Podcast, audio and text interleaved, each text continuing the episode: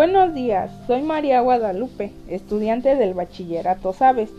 Hoy les voy a hablar un poquito más sobre los conflictos socioeconómicos de México y cómo podemos ponerle solución para que más adelante en un futuro sea un México sin problemas y también evitar que alguno de estos conflictos socioeconómicos pase en nuestra región o comunidad donde vivimos. Pero primero que nada, debemos saber qué es nuestro México actual y si ese México es el que queremos tener nosotros.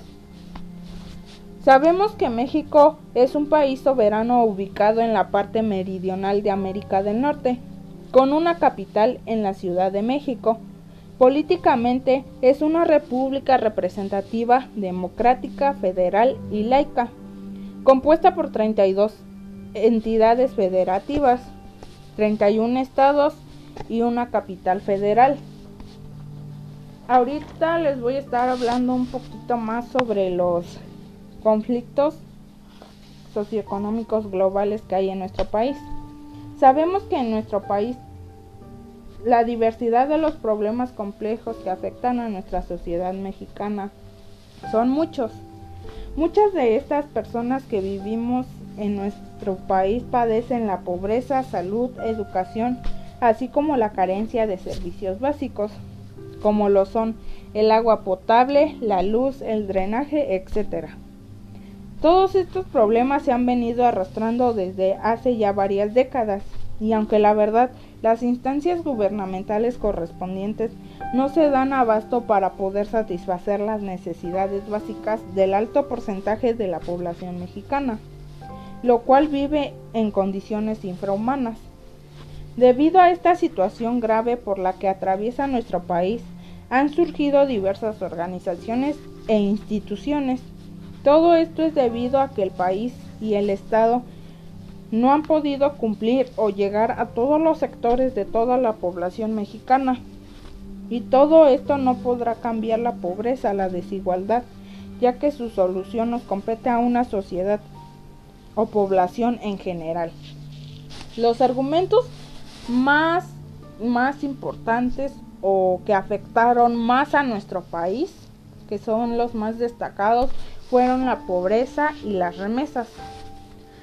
La pobreza fue una crisis muy fuerte que se desató en el año de 1994, donde el 50% de toda la población mexicana sufrió la pobreza y la pobreza nuevamente se incrementó para el 2011.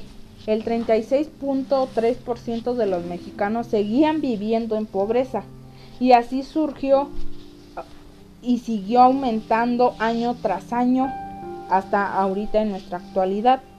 El otro argumento o causa que nos afectó mucho aquí en nuestro país fueron las remesas, que tenían una exagerada incrementación pero eso era una buena ventaja para el país en algunas situaciones.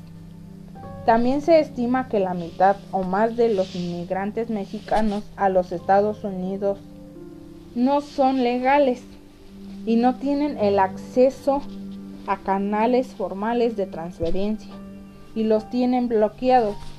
Por otro lado, el desventajoso modo de vida que tienen los mexicanos es que algunos de ellos no pueden obtener los diferentes servicios básicos que tienen otros por el incumplimiento que tiene el país hacia ellos.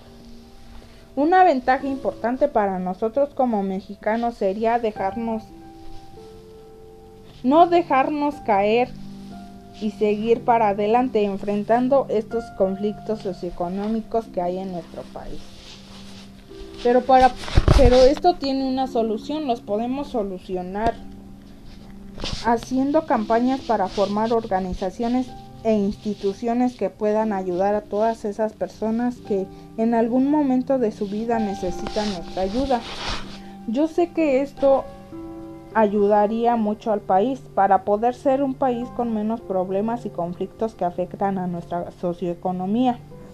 Otra solución sería darles una ayuda financiera para que por lo menos tuvieran para comer. Y por otro lado, para que los mexicanos no sigan inmigrando o emigrando hacia otros estados como Estados a otros estados o países como Estados Unidos, los podemos ayudar haciendo organizaciones donde los apoyen con algún trabajo y así no le afecte a nuestro país. Estas serían mis soluciones, ya que yo no quisiera que esto pasara en mi comunidad donde yo vivo.